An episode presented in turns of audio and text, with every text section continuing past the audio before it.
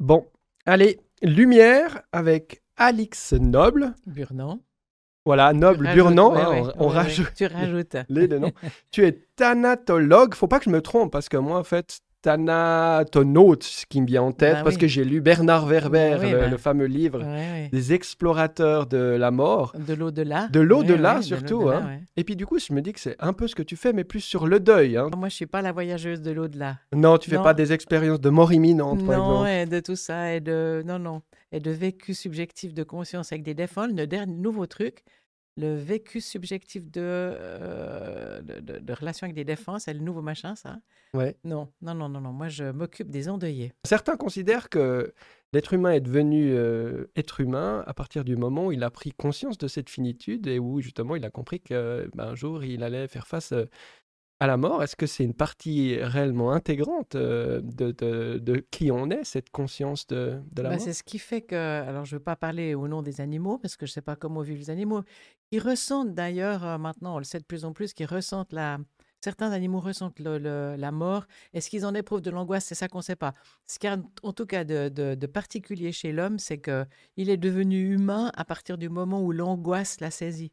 Moi, j'adore cette histoire. Alors, je la raconte tout le temps, mais je trouve ça génial de voir que quand tu étais, quand toi, par exemple, hein, quand Mhm. toi, tu étais un animal, euh, t'étais un- juste pas l'homo sapiens, mais que tu courais après ta proie pour, pour bouffer, Ouais. puis que euh, tu étais la proie de l'animal qui te courait derrière pour avoir son petit déj. Aussi, quoi. ouais. Ouais. On n'était pas tout en haut de la chaîne. C'était hein. pas tout en haut de la chaîne, non. Euh, et tu étais, comme tous les hommes, tu étais dans le, le côté euh, de l'instant. C'est-à-dire que tu avais trois possibilités de pensée qui étaient la fuite, l'attaque ou la paralysie, en gros. Euh, flight, fight, fi- euh, freeze, qui est le- les, mhm. les machins du, du cerveau reptilien. Et en fait, euh, à partir du moment où l'homme est entré dans les cavernes, qu'il a éprouvé une sécurité relative, puisqu'en fait, il avait le chauffage central au propre, puisqu'il avait le feu au milieu de la grotte, et le deuxième feu qui était à l'entrée de la grotte, ce qu'on ne sait pas. Ah ouais. Ouais. Tu avais Ça, le feu au milieu, Ouais. et du coup, tu pouvais te voir. Tu pouvais aussi voir les ombres. Est-ce que c'est ça qui peut-être. Oui, alors avoir moins froid, en Moins tout cas, froid, ou oui. avoir une euh, température stable, mais surtout le feu à l'entrée de la grotte, ce qui fait que tu étais sûr qu'il y avait. Tu étais en sécurité quand tu étais dans la grotte. Et du coup, euh, cette espèce de, de- de- d'expérience de, sécurité a fait naître l'angoisse de ce que tu vois pas. C'est comme si le fait d'éviter le danger qui est tout le temps là faisait que tout à coup, tu pouvais passer à un danger beaucoup plus subtil, moins, euh, moins présent, moins apparent, qui est par exemple la mort ou les morts, parce que la première trouille, c'était les morts. Hmm. Que- où, vont, où va ce qui parlait ça. Que devient le mort? Avec cette espèce de trouille des ancêtres Ils reviennent ou malfaisants. quoi? Ben, qui partent, déjà, s'ils partent pas, ben, un mort qui part pas, c'est vraiment très Poisson. embêtant. ah ben plutôt, oui. Puis alors Mm. surtout, comme tu le vois pas, tu vas lui imputer tout ce qui va pas bien. Alors, tu as le monde des dieux qui explique tout, les, les, les, les, les, catastrophes climatiques ou les choses comme ça. Mais, euh, mais le mort, purée, la peur du mort. Où, Mm. où, où, où est ce qui parlait, ce qui était? Et puis, l'autre ennui avec les morts, c'est que comme toi, t'es pas mort, il y a de fortes chances qu'ils soient pas très contents que tu sois vivant. Donc, en fait, ils vont se venger sur toi d'être toujours vivant. Donc, il y a une espèce de nombre de trucs. Il y a, une- il y a un pays en Afrique, enfin, c'est des, des coutumes, je sais pas si ça existe toujours, où quand le- l'enfant naissait, Hmm. est-ce que c'est toujours le cas? Alors, je suis pas assez calée pour ça. Mais quand tu as un enfant qui naît, tu as la trouille que les ancêtres soient furieux que lui ait pu naître et ils vont te le piquer. Mhm. Donc, du coup, tu ne, tu ne le nommes pas, ce qu'on voit au- au- aussi chez nous. Hein. Tu attends trois, trois semaines ou trois mois avant de donner son nom à l'enfant. Ça se fait, ça. Ok. Ouais, la peur qui meurt avant. Et puis, euh, alors qu'en fait, c'est une, une vieille, vieille peur qui est chevillée chez l'humain, c'est que les morts le piquent. Et puis, la femme, elle se promène partout dehors avec un cochon, un petit cochon. Elle allait un cochon. Comme ça, si jamais les ancêtres sont fumasses, comme ils sont un peu myopes, ils voient pas très bien, le petit cochon va mourir, mais du coup, tu... Et puis, trois semaines ou trois mois après, je sais plus la durée, elle peut sortir avec son enfant. Mais Mhm. elle l'allait en cachette, elle l'enferme pour que les ancêtres ne le voient pas. Donc, du coup, les morts, ils ont une... euh, ils ils sont très inquiétants. Alors, il va falloir organiser toute une série de rites, de machins, pour que les morts soient contents de tout ce qu'on organise pour eux. Ouais. Et ça, et ça c'est le début du, c'est le début de la culture, en fait. Ça qui est fou, tu vois, c'est le début de la Absolument. culture. Mais du coup, la culture, elle est basée un peu sur la peur, du coup, ou Elle est basée l'angoisse. sur ou- l'angoisse, l'angoisse. L'angoisse. L'angoisse. La peur, en fait, on a fait la différence entre peur et angoisse. La peur, c'est Mhm. tu sais de quoi tu as peur, en gros. C'est une peur euh, que tu peux nommer.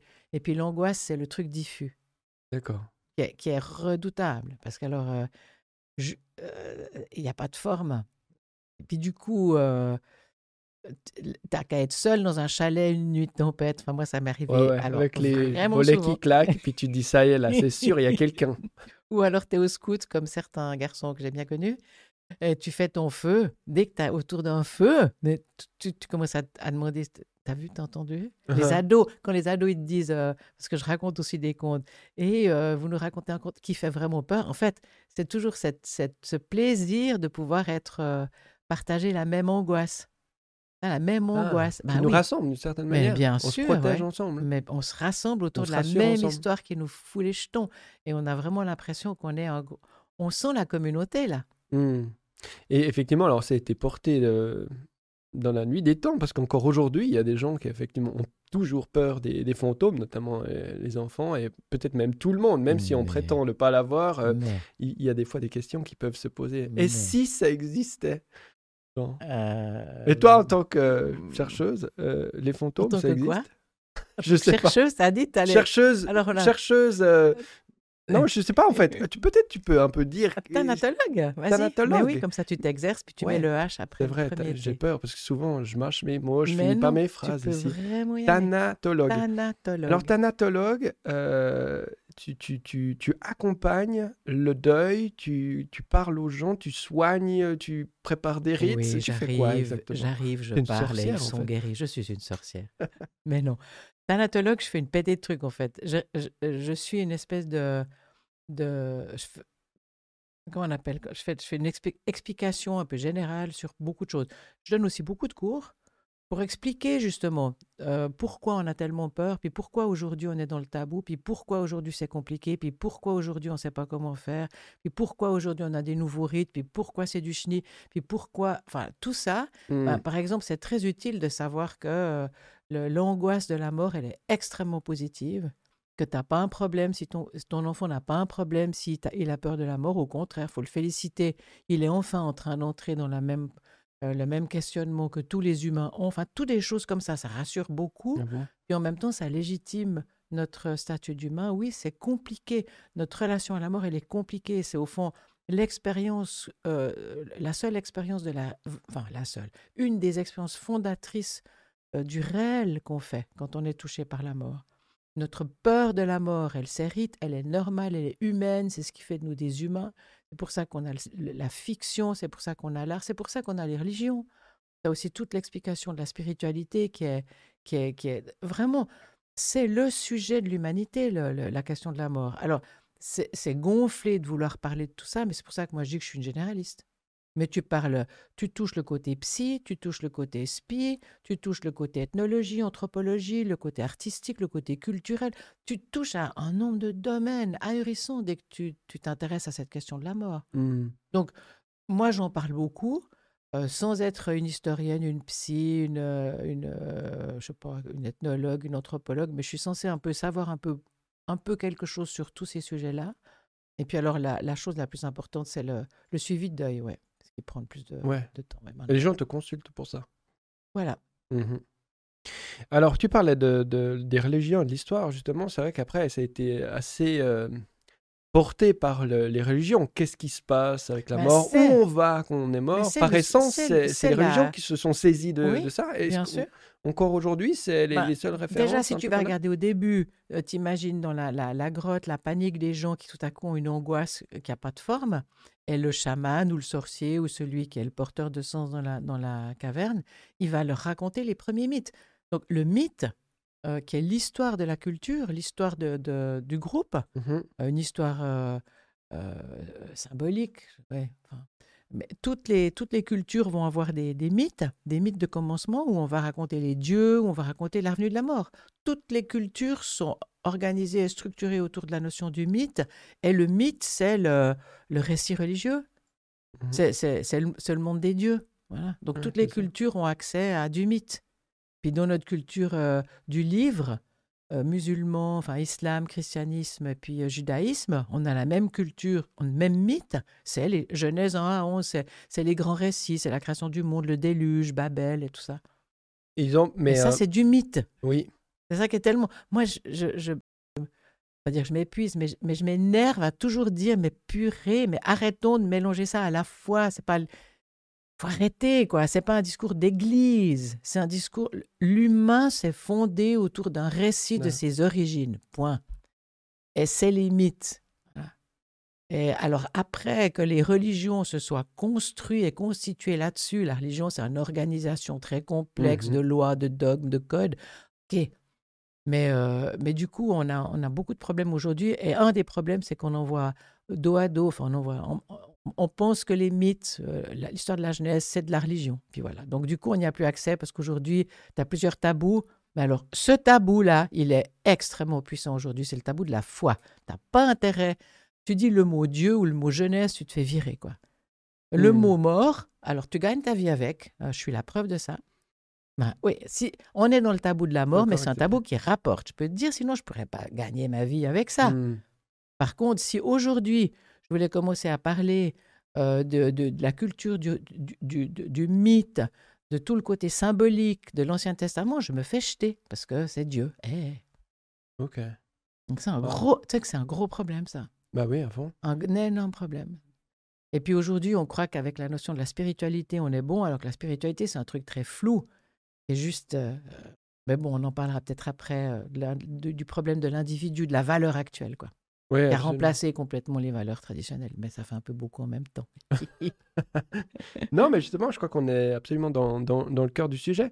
Finalement, qu'est-ce que tu vois comme euh, déficience actuelle euh, en termes euh, de préparation à, on va dire, vivre le deuil dans des conditions qui... euh, Optimal. voilà, je ne sais même pas si Mm, on peut vraiment non. dire ça, mais Mm.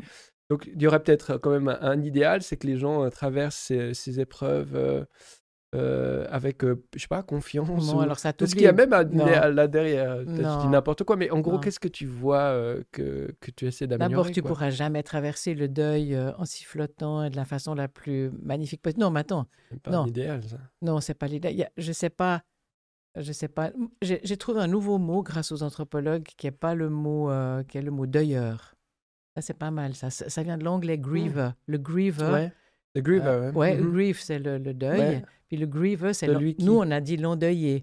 Quand tu dis l'endeuillé, tu as un petit côté passif, ça t'arrive quoi. Mm. Tandis que le mot anglais griever, faire, le deuilleur, c'est celui qui observe les rites de deuil. Moi je trouve ça top Ah, quoi. donc du coup, nous, on a repris ça, deuilleur, deuilleuse. Et alors, le, le, le bon deuil, si tu veux, c'est celui que, auquel tu es d'accord de te confronter parce que purée, ça te fait beaucoup bouger si tu es d'accord. De, si tu es d'accord, tu peux jamais apprivoiser, accepter ce qui t'arrive, mais tu peux te mettre d'accord avec cette réalité-là que quelqu'un que tu aimais ou pas d'ailleurs euh, est mort. Mm. Donc, du coup, euh, il y a un, un travail génial. Mais ça, on pourra peut-être le reprendre. Tu te posais avant une question qui est pour moi très importante. Euh, en fait, le, le problème, c'est pas de la déficience, mais le problème, c'est que aujourd'hui, on est confronté à une nouvelle valeur qui date des années 60, en gros. C'est le, le je me sens. Aujourd'hui, t'as- toi, comme individu, tu as tous les droits. Oui. Et tu as le droit de. de, de- bah, maintenant, tu as même le droit de ton genre. Tu as même le droit d'avoir un genre flou euh, qui n'est même pas défini, que tu changes, voilà. Tu as le droit, le droit, le droit, le droit. Puis au fond, d'une certaine façon, c'est un cadeau magnifique. qu'on- Apparemment, c'est un super cadeau qu'on te fait parce que toi, tu as le droit d'être qui tu es, d'avoir tes pensées, te faire tes propres choix, puis de décider ce que tu veux, libre, si tu veux, du carcan de tes ancêtres, en gros. Et en fait, c'est épouvantable parce que ça veut dire que tu dois, toi, te posturer par rapport à ce que la vie t'amène de tellement difficile et est-ce que tu as les moyens de pouvoir te posturer chaque fois par rapport à ce qui t'arrive? Bon courage.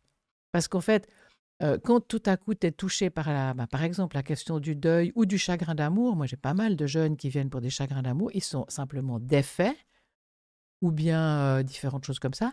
Comment ils vont faire pour pouvoir trouver un- quelque chose qui les contient? Mhm. C'est eux qui, qui doivent se contenir eux-mêmes. Si tu vois le problème. Bah, ça fait, tu, tu dis par là que ça fait beaucoup plus de poids sur les épaules de, chacun qui oui, doit, euh, tu a- dois- apporter des réponses Tu dois à tout décider surtout. de ta vie, tu dois décider de tes choix, Mhm. tu dois, après, tu, tu dois être, d'abord, tu dois être heureux.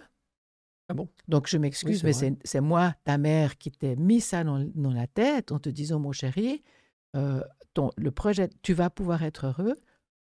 Comment, tu, comment te sens-tu? Je vais, je vais, J'ai fait ça, moi, avec ma génération. Moi, j'ai 70 ans, hein, l'âge de, de tes parents, probablement. Euh, nous, quand on était petits, on n'avait pas le droit de, de- on n'avait pas le droit à nos émotions. On devait serrer les dents, on devait, on parlait pas à table. Il y a tout, tout, tout ce Mhm. truc qui est très récent, enfin très récent. C'était comme ça pendant des siècles. hein. Les enfants n'avaient pas de droit. Il devait juste obéir.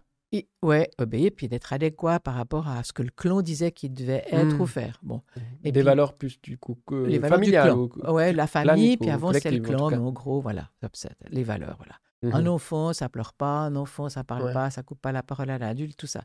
Et puis notre génération à nous, les 68 arts, on a, on a lutté comme des malades pour pouvoir avoir le droit à ressentir. Déjà rien que ça. Et puis toutes ces histoires d'émotions, c'est venu euh, dans les années 60 à peu près. Donc on a eu le droit à la colère, le droit à la tristesse, le droit à être nous-mêmes finalement. On s'est Mhm. beaucoup battu pour ça, ce qui est super. Ça a changé la façon d'enseigner, ça a changé beaucoup de choses.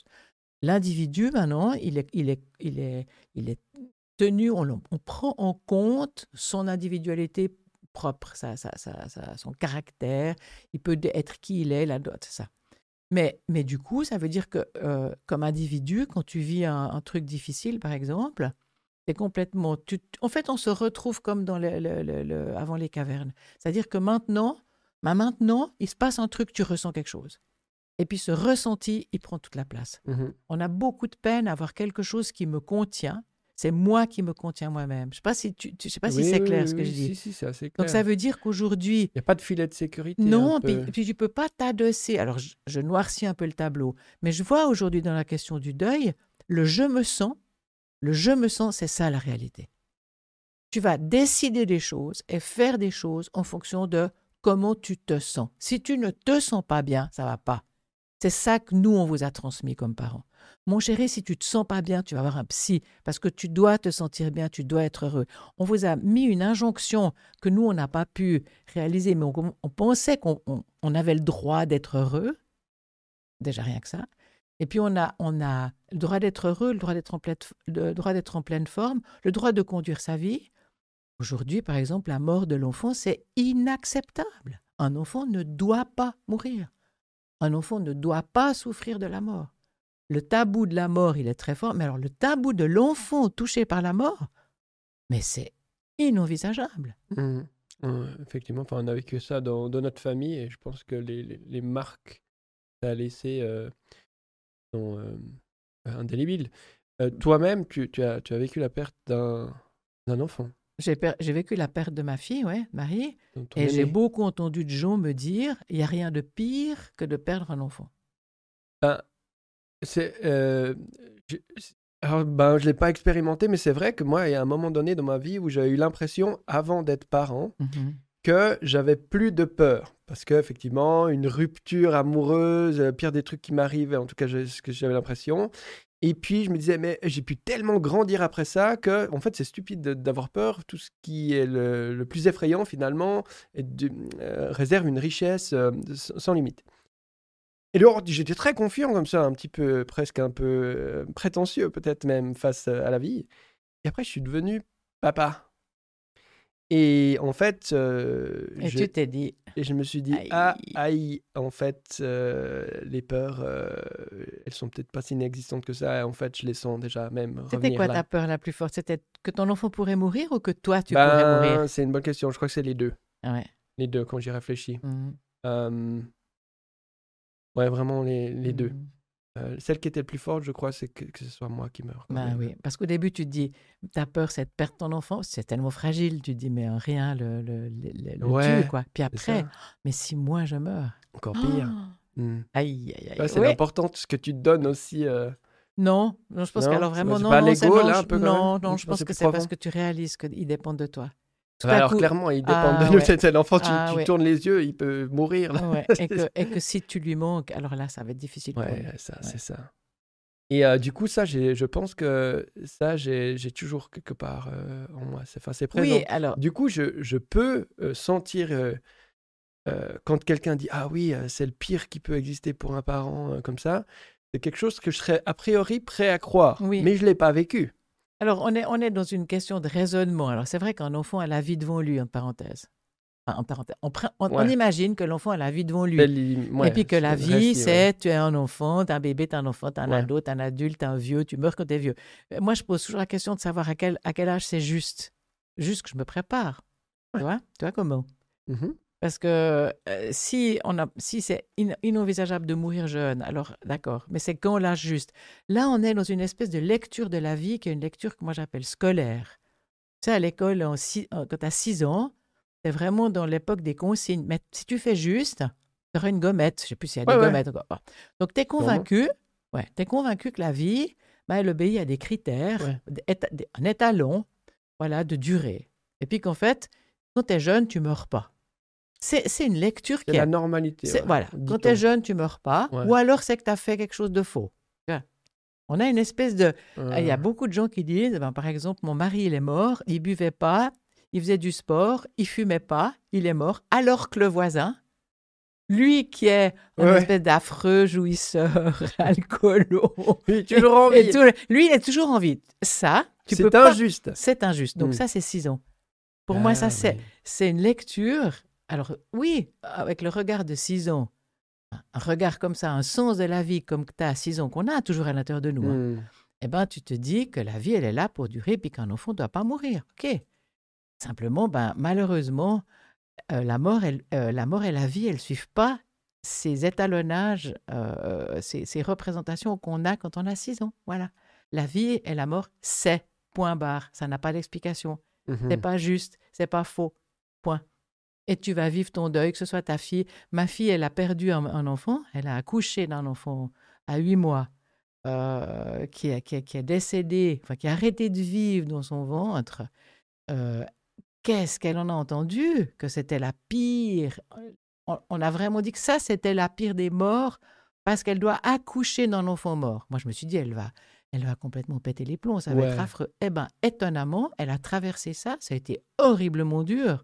On a tous morflé, elle aussi. Hmm. Mais étonnamment, ça a été comme une espèce de confrontation qu'elle a eue avec la, la réalité, ou Mhm. le réel, ça dépend comment tu l'appelles. hein. Et c'est souvent dit par des gens qui eux-mêmes n'ont pas vécu ça. En général, c'est une injonction Mm. qui, qui vient de gens qui ont expérimenté ça. Si quelqu'un dit, bah moi j'ai vécu ça, et c'est effectivement, est-ce que ça a plus de validité que ceux qui Ben, t'es très embêté parce que quand on te dit il n'y a rien de pire que deux, alors toi tu réponds, Ben, ça me fait une belle jambe. Oui, Moi je, je, vis ça.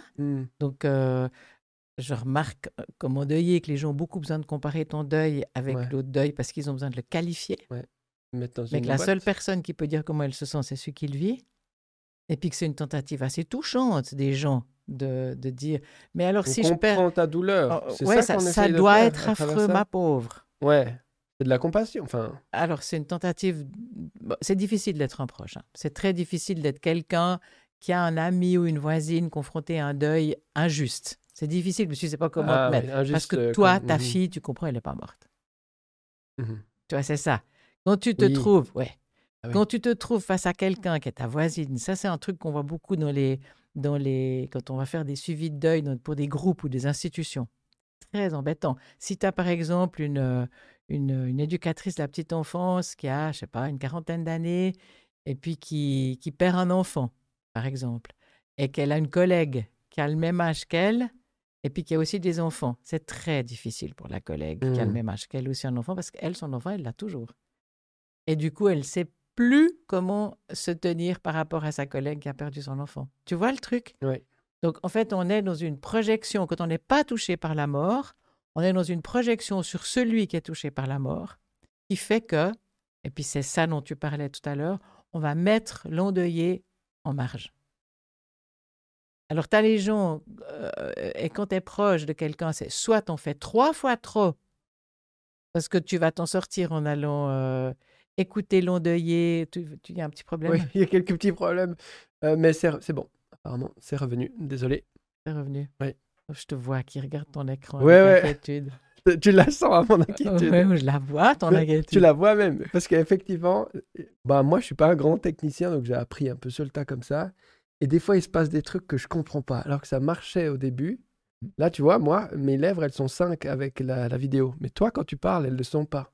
Du coup, je pose des questions un peu à la communauté, mais ils répondent pas. Puis il y en a un qui dit le flux est haché pour moi. Donc, je ne sais pas où on se trouve. Et alors, donc, je suis en train de me dire bon, est-ce que c'est visionnable ou pas? Et puis après, je- si c'est pas le cas, c'est pas grave. Je me rassure moi-même en me disant je ferai un montage après, c'est-à-dire je, je remettrai le son euh, Mhm. synchronisé. Mhm. Donc, c'est un petit peu ces choses qui me traversent l'esprit en même temps. Mais en même temps, je, je t'écoute évidemment. Mais tu voudrais qu'on arrête un moment puis que tu bidouilles tes trucs? on dit à la communauté des écoutants qu'on les retrouve dans cinq minutes après une pause publicitaire, puis on fait une pub. Ce serait possible, mais euh, que je vais préférer faire pour, euh, je pense, être euh, serein d'esprit, c'est que je vais couper le live. Et puis du coup, on va le faire euh, en non live et je le reposte après et les gens pourront le regarder très bien donc on, en, vous en donne, non live, puis comme ça, je serai pas on inquiet. leur donne rendez-vous. Exactement. Donc, euh, désolé euh, à ceux qui écoutent. Je vais couper le live par acquis de conscience et puis, de toute façon, vous allez retrouver cette conversation Passionnante. passionnant. Ah oui. Plus tard. Voilà, à bientôt. Hop, donc moi je fais ça, mais ça continue d'enregistrer. Donc là, je suis plus. Désolé. Vous êtes avec moi, je suis avec vous. Oui, c'est important quand même, hein. ensemble. Ouais. Merci d'avoir euh, interjecté euh, et, et vu mon, mon inquiétude. C'est un peu le. Ben, écoute, ça, c'est un petit peu mon boulot, hein, de Ouais, c'est ça, euh, piger ça. rapidement ce qui se passe chez la personne Mm. euh, en face. Ouais. Mais là, t'es pas en deuil, toi, mais. Non, pas du tout. Et du coup, en reprenant le, le fil de la discussion, donc de, de- de ce voisin qui peut pas forcément comprendre. C'est difficile, les- vraiment. Alors, l'endeuillé, il vit un truc pas très marrant. Euh, ça, alors bien, bien sûr. Il sait pas ce qu'il vit, parce que ça, c'est toute la. On peut en parler après, mais de ce que vit quelqu'un qui vit un deuil. Et puis, euh, les proches, ils sont dans une. euh, Comme la personne qui vit son deuil, un deuil, elle sait même pas ce qu'elle vit, parce qu'elle elle va au jour le jour. T'as- t'as la, no- la notion du temps, elle est complètement mais balayée quand, quand tu vis un Mm. bon gros deuil ou une perte, mais vraiment, ba- pardon, balayée. Donc, quand elle vit un deuil, il y a quelque chose qui s'effondre. Oui. Comme on vit maintenant un petit peu avec l'Ukraine, en gros. C'est-à-dire que c'est un truc tout à fait nouveau. Et que Ouais. tout le monde part dans une espèce de. Tout le monde va partir dans des endroits de lui qui sont fuite, attaque, paralysie. Tu te retrouves l'homme primitif, si tu veux, par rapport à une- une- un choc comme ça. Oui. Donc, tu sais pas à l'avance comment tu vas réagir. Et après, tu as les proches, les gens qui connaissent la personne, qui se mettent à sa place. Donc là, as une, ça s'appelle une projection, qui imagine comment ce serait si eux vivaient ça. Exactement comme on fait avec l'Ukraine maintenant, c'est-à-dire qu'on imagine si c'était à nous que ça arrivait. Donc nous, on est Difficile, tranquille hein. ici, tout va bien, et on imagine qu'on serait dans des caves avec, euh, etc. Et du coup, l'angoisse, elle est très forte, et en plus de cette angoisse, il y a une impuissance énorme. C'est-à-dire qu'on peut rien faire. La personne qui vit le c'est un drame, des gros problèmes. ouais, c'est la personne qui vit le drame. Bon, ben, elle n'est le nez dessus. Elle est dans un état, elle, voilà, elle fait ce qu'elle peut, elle, elle fait ou elle fait pas. Mais elle est dans la réalité, elle le vit. Les, les gens qui sont à côté, ils ne le vivent pas. Donc, ils vont imaginer. Puis quand passent. imaginent une situation, tout est possible. Donc, au fond, le stress de se projeter dans une situation, il est très fort. Et c'est pour ça que tu as des gens, les, les proches, ils vont soit surinvestir la personne endeuillée parce qu'ils ils pensent que c'est ça dont ils auraient besoin, soit ils vont ne plus la regarder, Hmm. changer de trottoir pour ne surtout plus se mettre à, à la, à la place de la personne. Et, et- et ce qu'il faudrait faire pour être le plus adéquat possible. Ben, tu sais pas, parce que tu sais peux pas, même- Tu dois demander, tu fais comment? Oui, alors moi, alors bon, alors ça c'est les, les choses. Ben, tu vas demander à la personne endeuillée, ce qui est très délicat. Ouais. Tu vas aller essayer de discuter avec elle, ce qui est très délicat. Ouais. Moi, je propose des mini-contrats en disant euh, est-ce que ça te va si je. Voilà, moi, je propose que je te, j'aille marcher avec toi une fois par semaine. Hmm. Personne endeuillée, elle a vraiment besoin d'aller bouger, quoi. Mais comme elle a plus de jus, elle peut plus se projeter, elle a plus de désir. son élan est coupé, l'élan Mhm. vital est coupé. C'est super si tu as quelqu'un qui te prend une fois par semaine, tu n'as pas besoin de décider. C'est très dur quand tu es en deuil de décider, de te prendre en main. C'est très difficile. Ok. T'entends des bruits, hein Ouais, T'inquiète. Là, ça m'inquiète plus. ça t'inquiète Non, plus. parce que je peux tout régler Tu après. peux tout régler après. Hum, là, on a passé une période un peu bizarre ces deux dernières années, où justement la notion euh, de la mort est revenue beaucoup sur le devant, mais de manière, à mon avis, très superficielle. C'est-à-dire qu'on montrait des chiffres, en gros. Puis on disait, les gens, ne doivent pas mourir à cette fréquence-là. Mais que ça n'a pas tellement aidé, voire peut-être même ça a desservi, par rapport à la réflexion du deuil et des morts, peut-être plus à, plus large échelle qu'on en a l'habitude. Euh, toi, qu'est-ce que tu as observé justement euh, pendant cette crise? Puisque normalement, effectivement, le deuil, c'est plutôt quelque chose qu'on perçoit comme quelque chose d'assez individuel. Mais là, boum, le deuil, c'est quelque chose qu'on qu'on doit approcher de manière collective. Et là, alors déjà, à mon avis, on manque d'outils au niveau individuel, mais alors au niveau collectif, on ne sait pas. Il faut éviter la mort à tout prix, quitte à ce que les personnes âgées, elles, ne puissent, elles meurent sans euh, l'assistance ou la proximité de leur, famille. Et ça, c'est non, il faut surtout éviter que les, gens meurent. Enfin bref, il me semble qu'il y a une espèce de confusion. Pas sûr qu'on soit même conscient de ce qu'on fait. Euh, quels quel a été un petit peu les apprentissages ou, l'analyse que tu as fait de, cette période spéciale, un peu quand même par rapport à ça? Tu vois, des individus à qui on a vendu euh, l'idée que leur vie était sacrée, et puis que s'ils faisaient les choses correctement, euh, tout se passerait bien et qu'ils ne mourraient pas, en gros, un peu, un peu cette espèce d'illusion. Et tout à coup, la, la, pandémie, elle va, elle va remettre l'église au milieu du village. Moi, nous, on était assez, je dis nous parce qu'on est une association, hein, on était assez contents de voir ça parce que tout à coup, on s'est de nouveau intéressé à la mort. C'était un peu le grand retour de la mort, en gros. Mais ce qu'on a surtout vu, c'est qu'il y avait justement par rapport au deuil collectif, il, il manquait énormément de rites. Et nous, on s'est ah beaucoup battu pour qu'on on réfléchisse à des rites collectifs. Et on s'est fondu même d'une lettre à, à... fédéral là. Euh, aide-moi. Le Conseil fédéral. Le, président du, de la Suisse. Ah, Parmelin. Euh, bon, ça on s'est fondu, mais... d'une lettre à Guy Parmelin en lui disant Cher monsieur, il nous faut un rite, il faut qu'on trouve une date pour pouvoir faire un rite de souvenir de ce qui s'est passé. Et il a une super idée, lui, là, parce qu'on se disait, on va pas faire un rite, parce qu'il y a une pétée de gens qui ont fait des rites. Mais tu peux pas faire un rite pour honorer les morts tant que la pandémie continue. Donc au début, on s'est dit, on fera un rite de fin pour pouvoir dire voilà ce qui s'est passé, raconter ce qui s'est passé. Puis après, on s'est rendu compte qu'on pouvait pas, puisque les vagues, elles continuaient, elles continuaient.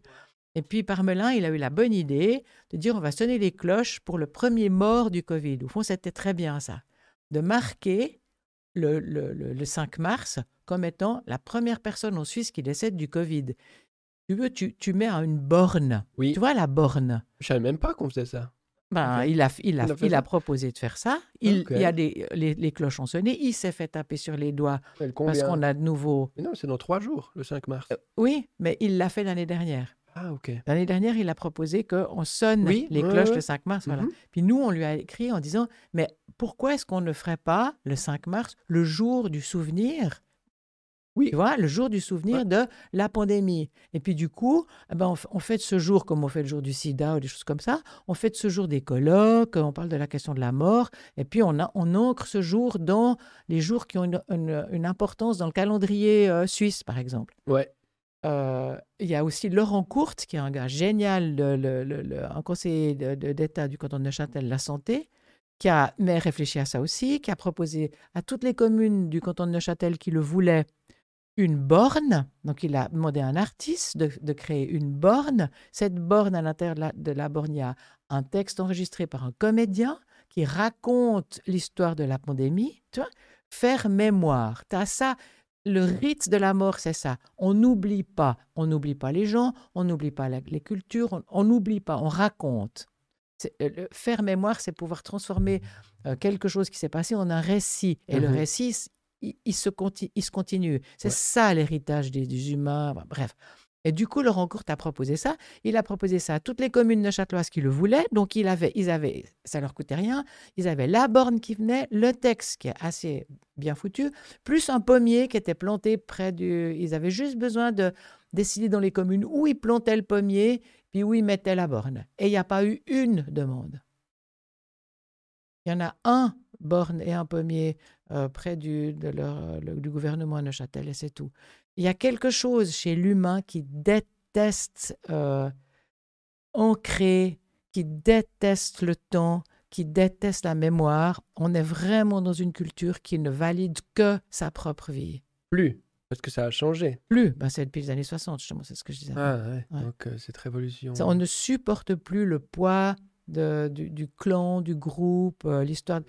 Faire l'histoire, faire mémoire, on le perçoit comme quelque chose de contraignant, de, on est obligé, puis si on se sent pas, Et la conséquence ou le danger de ça, eh ben, c'est qu'on oublie. Et, et- et- et le risque, c'est qu'on se perçoit comme étant ma, ma propre histoire, mais qu'on ne se voit pas comme étant euh, participant à une histoire beaucoup plus vaste. Hmm. Et ça, c'est. Du coup, on est moins ancré, on est moins. On n'est que dans l'instant. On est, on- c'est comme si notre temps, et puis ça, je le vois avec les rites de deuil, qu'on, on- par exemple, les.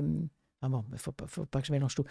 C'est trop compliqué. Mais je Mm. vois que l'humain aujourd'hui, il se rétrécit à lui-même et à maintenant. C'est, ce- c'est le, c'est le prix à payer du je me sens. Au fond, la ma réalité, c'est comment je me sens maintenant. Et du coup, alors ça amène une fragilité. Euh, Je crois que tu as Hmm. aussi un peu réfléchi sur. euh, parce qu'on a parlé beaucoup de ça, des dépressions des Hmm. jeunes, euh, du, du- du- du nombre de suicides aussi Hmm. hein, qui augmente. J'ai pas forcément les chiffres ou j'ai pas suivi l'évolution de ça, mais est-ce que tu penses que c'est ouais. lié? Alors oui, ben, c'est-à-dire que quand tu te sens pas bien aujourd'hui, tu fais quoi? Alors tu vas chez le psy. Euh, le psy, il a aucun outil pour te donner du goût de la vie. Ça, c'est la philosophie et la religion qui peuvent t'aider pour ça. Mais le psy, vie. Ben, le psy, il n'est pas, censé te, de- te donner des outils pour le sens de la vie. Il te donne des outils pour comprendre ta vie. Mais c'est pas un prof de philo. La philosophie, c'est la sagesse laïque. Mhm. Après, tu as les religions à côté. Euh, donc, du coup, euh, qui, qui est-ce qui est compétent pour te donner une vision plus large de la vie dans laquelle est inscrite ta vie? Ok, ta vie, elle est importante.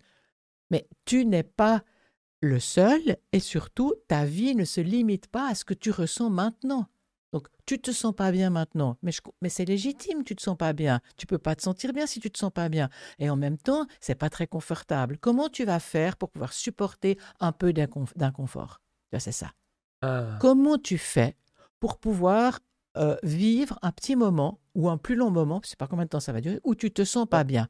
Mon chéri, tu dois apprendre que te sentir bien ou pas bien, c'est des moments. Et puis que la Hmm. vie est beaucoup plus vaste que ça. Alors qu'on porte un jugement, un moment pas bien ou de méconfort, On- en soi, pas bien. C'est-à-dire, on ne, on ne peut pas, on n'a pas les outils. Alors, les jeunes vivent des choses difficiles. Ils sont déjà en pleine adolescence. C'est l'adolescence, c'est quoi? C'est une mue. Ça veut dire que ce que tu connais est en train de te quitter. Tu regardes tes parents en disant purée, c'est ça que je vais être. Donc, t'es pas bien. En même temps, tu as passionnément et désespérément besoin d'eux. Euh, tu t'attaches à quelqu'un ou à quelque chose, tu te sens pas bien dans ta peau. C'est normal, tu es en pleine mue. Hmm. Comment peux-tu te sentir bien dans ta peau alors que ta peau elle est en train de te quitter? Bon, donc tu te sens pas bien et en plus, tu as un armada de gens autour de toi qui sont penchés sur toi en disant comment te sens-tu? Ouais. Et du coup, ben, tu te sens pas bien. Voilà, tu te sens pas bien. Ok, tu vas faire comment pour pouvoir continuer à vivre en te sentant pas bien? Donc ça veut dire qu'il y a la communauté doit être présente, ça veut dire qu'il faut pouvoir amener des valeurs qui sont plus vastes que comment tu te sens, tout, tout en légitimant le fait que tu te sentes.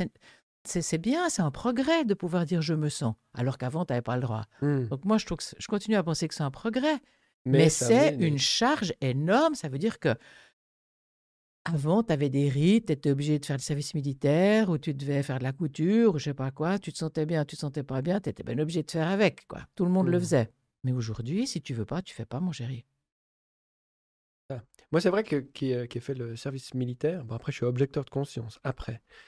Euh, mais si je pouvais donner un point positif de, de l'armée, c'est cette camaraderie, cette discipline à un moment donné où, euh, où on est ensemble et on subit un peu les, les oui. moments désagréables Mm. euh, ensemble. Je serais assez pour dire, il y aurait d'autres moyens de le faire. Les scouts, on est surtout certainement euh, peut-être une façon de faire ça. On n'est pas obligé de porter une arme. Enfin bref. Non, c'est pas. C'est en pas- fait, c'est en fait des mais- groupes qui proposent des rites de passage. Moi, ça. je suis à fond dans les rites de passage. Ah ouais.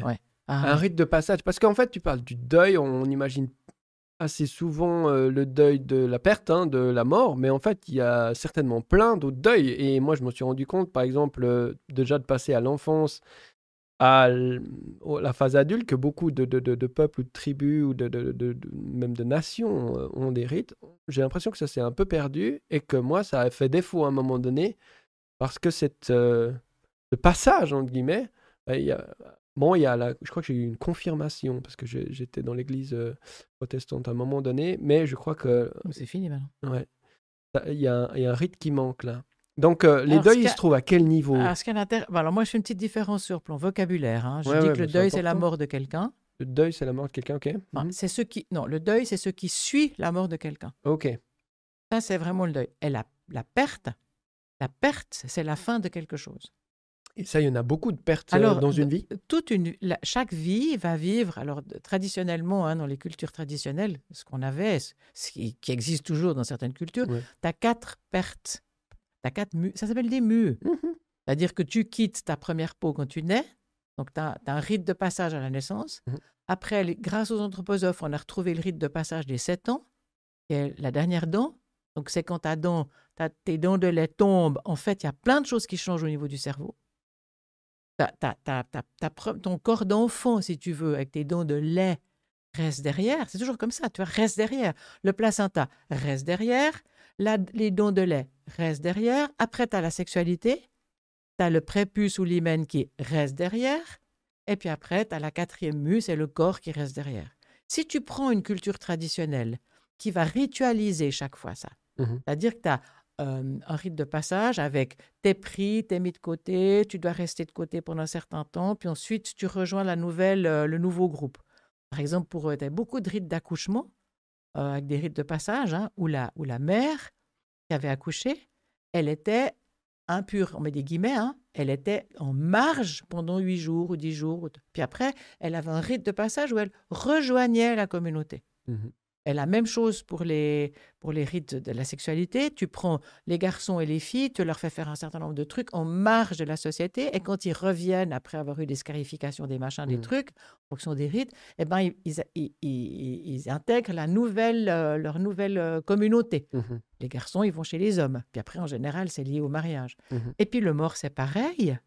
La personne qui meurt, euh, ben, elle, elle quitte son corps. Elle est aussi dans une période de marche. Ça, c'est un anthropologue génial qui a, invent- qui a trouvé ça. Séparation, marge, agrégation. Chaque rite, c'est un, la séparation, je suis mort.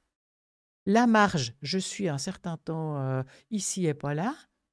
Et l'agrégation, alors attends, ben, on verra après. Et puis l'agrégation, j'appartiens à mon nouveau monde. Mhm. Si tu prends notre culture chrétienne, prends la culture chrétienne, attention, je ne suis pas en train de... Bah, c'est celle qui est prédominante quand même ici. Tu prends la culture chrétienne, tu as le Christ qui meurt, ensuite il reste 40 jours, il est là, pas là, là, pas là, là, pas là, là, pas là, après vrai, 40 jours, il se taille. Non mais écoute, si tu prends les malgaches, c'est pareil. Dans toutes les cultures, Mhm. il y a un temps prévu pour la marge, et c'est vraiment pas con ce truc, parce que, bon, moi je crois que la vie continue, alors autrement, ça me fait une belle jambe, je sais pas comment ce sera. Mais jusqu'à ce que je pige ce qui m'arrive quand mon corps est mort, ça Mhm. va me prendre un petit moment. Mhm. Ben oui, ça va me prendre un petit moment. Et puis du coup, après, dans toutes les cultures, le mort, il va au pays des ancêtres. Et il va rejoindre. Et on a tous tout intérêt à ce que notre mort, il soit content et puis qu'il puisse aller dans le monde des ancêtres. Parce que s'il est dans le monde des ancêtres, il devient un ancêtre bienveillant. Quand tu fais un peu de transgénération, euh, quand tu vas regarder un peu au niveau des ancêtres, des Mhm. grands-parents, etc., on a tous intérêt à avoir des, des ancêtres heureux. Parce que les ancêtres heureux sont des ancêtres qui sont bénéfiques, qui sont bénédictions pour nous les vivants. Tu vois? ouais. Et là, quand je parle de ça, tout le monde me dit Ah, mais tu parles de l'au-delà, de la spiritualité. Alors oui, si on veut. Mais je parle aussi de représentation, je parle de rites, je parle de ce qui se fait dans toutes les cultures. Tous les humains ont toujours, par exemple, donné une vie et- dans, les, dans le récit à leur mort. Oui. Ce qui est, ce qui est, c'est la seule façon de ne pas en faire des fantômes. Ah, C'est de les installer Mais- dans un récit ouais. et, de, et d'en parler. Ceux qui disent, qui, euh, qui pensent, qui croient qu'il n'y a absolument rien après la mort, c'est-à-dire que le jour où tu meurs, t'éteins la lumière et plus rien n'existe. Ben, c'est une posture qui est tout à fait légitime. Alors, est-ce que ce- à ce moment-là, si tu as une posture comme ça, est-ce que il n'y a pas de passage puisque la lumière elle est éteinte Il n'y a, pas- il a pas de Alors, préparation à l'après ou Euh, ce que la personne pense, elle a le droit le plus absolu de la penser. Mhm. C'est ce qu'on appelle les matérialistes, hein, qui disent que leur vie, c'est ce qu'ils voient de leur vie. Après, il y a pas, mal de discussions là autour. Par exemple, tu as un chat. Si tu as un chat à la maison, tu aperçois que ton, choix, il perçoit des, ton chat perçoit des choses que toi, tu ne perçois pas.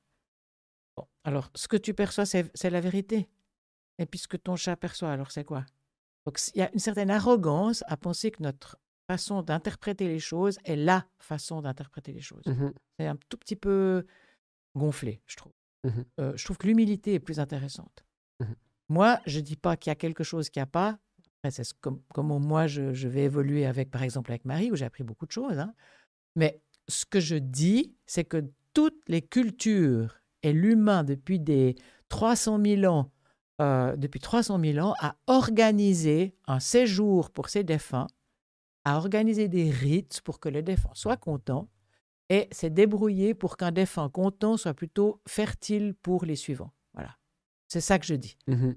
Et que des cultures où les défunts sont niés et où les défunts sont tus, où les défunts sont, sont problématiques, où on n'en parle pas, c'est la meilleure façon pour que l'angoisse revienne Mhm. et soit ingérable. Donc ça, c'est c'est une façon psy de voir la chose. Et comment retrouver du sens Donc, euh, au niveau des, des solutions, toi, tu, tu dis mettez de la hum, philosophie euh, dès le plus jeune âge à l'école? Comment on fait pour, Non, re- moi, je- retrouver- pour- moi, je retrouver mets- ce sens euh, ou équilibrer cette évolution du moi je me sens? Parce qu'effectivement, je pense rythme. que ça a amené. Non, euh, moi, je mets le sur le rythme, ouais. Moi, je, je- le rythme, c'est une façon de faire. Une fois que les gens la font, ils s'aperçoivent que c'est satisfaisant Ouais, au sens latin. Ça veut dire qu'on en a fait assez. Le rythme, c'est un truc, tu le fais de telle heure à telle heure, à tel endroit, à un moment précis, à un lieu précis, et après c'est fini. Avec une régularité. euh, Ouais, alors, il y a des rites calendaires, puis il y a des rites, il y a des rites que tu fais Ouais. chaque année. Voilà. Ben, la Toussaint, c'est pour ça qu'on a fait un festival de la Toussaint. Pourquoi? Ben, c'est pour pouvoir aborder cette question-là à la Toussaint, en novembre. Voilà, Mhm. boum. Puis après, on arrête. Aller te souvenir des morts, aller une fois au cimetière, Ouais, aller de temps en temps, c'est satisfaisant parce que tu gardes cette mémoire Mhm. que, que tu viens d'ailleurs. A même quelque chose d'assez problématique pour l'individu qui pense être sa propre origine. On est mal là. Mhm. Et mon chéri, c'est peut-être pas. Tu t'es pas mis au monde tout seul. Tout ce que tu sais, tu le dois à des morts. Ça, c'est Roland Barthes qui disait. Tout ce que je suis, je le dois à des morts. Mhm. Ah, la littérature, euh, Mhm. les arts, euh. Barthes. Et pourtant, on essaie de s'affranchir de ça. J'ai eu un podcast il y a quelques semaines euh, sur euh, une prof d'université qui étudie euh, la vision des transhumanistes. Et du coup, évidemment, on a un petit peu abordé, Bah oui. un peu abordé ça. Euh, mais il y a, y a des gens qui veulent s'affranchir de ça, de ça et devenir immortels, d'une certaine manière. Qu'est-ce que ça t'évoque, ça? Voilà, je, m'excuse, hein, mais euh, tu, tu, tu, tu sais, il y a une histoire. J'imagine quand même, on te pose la Qu'est-ce que question. tu imagines? Qu'est-ce Bah, que J'imagine qu'effectivement, pour toi, ça c'est c'est un peu Il y a une déni, quoi. comme, je suis une, hein, comme, je suis une, mais- comme je suis une conteuse, tu vois, j'aime bien Oui, les c'est contes. hein. ça, ouais. Alors, il y a un conte qui est absolument super, qui est un conte juif. Euh, attends, est-ce qu'il est juif? Non, il doit être euh, catholique. Non, non, il doit être chrétien. Mm. C'est un conte qui dit euh, le type qui a forgé les clous pour crucifier le Christ, Oui, c'est ce salaud. Hein? Ouais. La pire, la pire des choses. Ou même le type qui a donné les clous. Alors, dans l'histoire, c'est le même. hein. C'est celui qui a forgé les clous pour crucifier le Christ. euh, ouais. Ce Mm. type-là, ce type-là. Ouais. Qu'est-ce qu'il va avoir comme punition? Un Dieu. Un Dieu. Ah, raconte voir. Qu'est-ce qu'il va avoir comme punition? Est-ce qu'il va être, je sais pas, euh, trompé, cocufié toute sa vie? Non, pire que ça. Est-ce qu'il va avoir un psoriasis? Pire que ça. Est-ce qu'il va souffrir d'une allergie, des rhumes des foins? Mm. Pire que ça. Qu'est-ce qui va Mais pire. Mais qu'est-ce qui peut être pire Mm. que je sais pas quoi? Est-ce qu'il va mourir dans d'atroces souffrances? Pire que ça, répond Dieu. Mais attends, mais qu'est-ce qu'il y a de pire que de mourir dans d'atroces souffrances? Ne pas mourir. Et ça a donné le- la légende du juif errant. Mm. Le juif errant, c'est celui qui, n'a, qui, il ne, qui ne pourra jamais mourir. Mm. Ça, c'est le pire des. C'est la pire des punitions. Donc le Moi, je m'attendais un transhumanisme, peu à ça. tu t'attendais un peu à ça? Ouais, ouais, ouais. Donc ça veut dire que tu te rends compte? Et ça, c'est une vision de la, de la vie sans la mort. On pense être extraordinaire alors que c'est la pire des choses. Que devient le désir de vivre? Quel plaisir un printemps quand tu sais qu'il y en aura encore 50 000 Mm. L'ennui. L'ennui. Non, mais c'est un peu ma, ma position. Alors, de vouloir euh, vivre un peu plus longtemps, bon, ça, pourquoi pas, si on peut, il y a des, des moyens, voilà, comme, comme, comme la médecine, la santé. Mais en faire vraiment une, une quête d'immortalité, c'est quelque chose qu'effectivement je comprends pas parce que, ben, philosophiquement, je pense que en, ne voulant pas mourir, ça veut dire qu'en fait, tu dis, je ne veux pas vivre, par essence. euh, dans la forme de l'être humain euh, incarné, etc. Donc, Oui, et puis alors là, on focalise beaucoup sur la mort. Mais quand je te disais, je parlais des pertes avant, comprends. Alors, il y a le fait de mourir, bien sûr, mais il y a le fait de mon corps qui change. Nous, les femmes, on a une certaine chance par rapport à ça parce que on change trois fois au cours de notre vie. Vous, c'est plus tranquille, mais hmm, euh, tu passes de petite fille à femme, mhm, ce qui est très désagréable. Ensuite, tu passes Mhm. de femme à, à vieillarde, mhm. puisque tu, tu-. Et dans ce sens-là, on a des, on a des petites, on, on vit des morts. Mhm, Et on en vit tous des morts. Mm. Tu t'arrêtes de travailler, tu prends ta retraite, c'est une perte. Tu te fais plaquer par ton mari ou ton, ton compagnon, c'est une perte. Euh, Ta voiture se fait démolir. Ça a l'air cucu de comparer une, une voiture abîmée, ou, ou- mais c'est du même ordre pour certaines personnes. Tu perds ton passeport, tu perds ton identité. On a fait une fois avec une équipe la Mhm. liste de tout ce que tu peux perdre. Et donc, la perte doit aussi être liée à un rite pour toi? La perte, on doit apprendre à perdre. Alors ça, c'est ma... Ah oui, pour moi, ça, c'est mon... Hmm, Ton moto, mo- mon moto, ouais. ton mantra.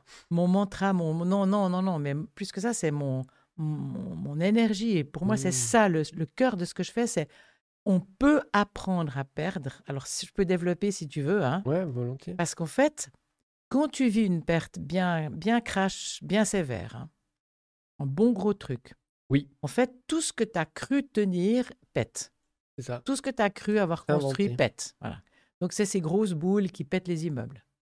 Tu vois, Ah, ces ouais, grosses ouais, boules qui pètent les ouais. Mais alors, la bonne grosse, hein, pas. euh, Hmm, pas le truc un petit peu où tu as un peu mal ou, ou nauséeux. Non, vraiment le gros machin. Le c'est fini. Eh ben, quand. Et par exemple, quand on te dit, madame, euh, ou quand tu es devenu papa, juste que tu saches que ta vie d'avant, elle s'est terminée. Et c'est terminé. Jusqu'à la fin de tes Ça, jours. C'était un choc, hein, je peux te dire. Eh ben oui. Mais tu vois, les pertes, ça peut être aussi. euh, tu vas. Tu es papa. Oui. Donc, c'est pas forcément euh, la mort. Non, non, non. C'est autre chose, C'est autre chose. Tu as fini ta thèse. C'est fini. Tu peux Mhm. passer à youpi. Mais ça veut dire que 8 ans ou 10 ans de ta vie, c'est fini. Ça n'arrivera plus. Ça n'arrivera plus. C'est terminé. Hmm, Et le c'est fini, aujourd'hui, notre culture supporte plus. Non, c'est vrai. Donc, le c'est fini, ce qui se passe quand c'est fini, c'est que tout ce que tu as construit s'effondre et tu découvres qui tu es et Ouais. tu découvres comment tu réagis. Et puis, c'est ça pour moi le, la chose la plus importante dans mon travail, c'est de, de dire aux gens et de me dire à moi-même, quand tu vis une perte, tu l'as un peu dit tout à l'heure, où tu as appris beaucoup de choses. hein. En fait, quand tu vis une perte, tu découvres qui tu es. Tu peux jamais découvrir qui tu es comme ça. Hmm, Tu vas savoir si tu es un abandonnique. Tu vas savoir si tu es plutôt quelqu'un qui est Oui, dans le, truc physique, tu es un abandonnique. Mm. Tu vas savoir si tu es culpabilisé en disant c'est de ma faute. Tu vas, tu vas trouver au fond de toi comment tu te constitu- comment es constitué et tu vas pouvoir savoir ce dont tu as besoin. oui. Parce que c'est en fonction de comment tu réagis que tu vas pouvoir apprendre qui tu es et te doter d'outils pour pouvoir affronter la perte suivante avec les outils que dont tu as besoin.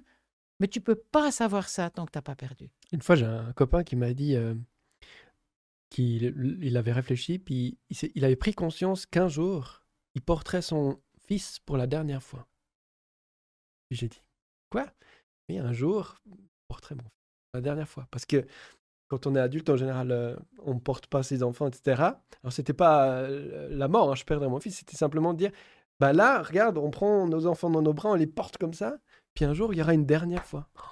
J'avais juste, dit- ça m'avait mis, juste ça, ça m'avait mis en abîme, quoi. Et, et ouais, effectivement, les pertes, les pertes, les pertes, on en a toujours.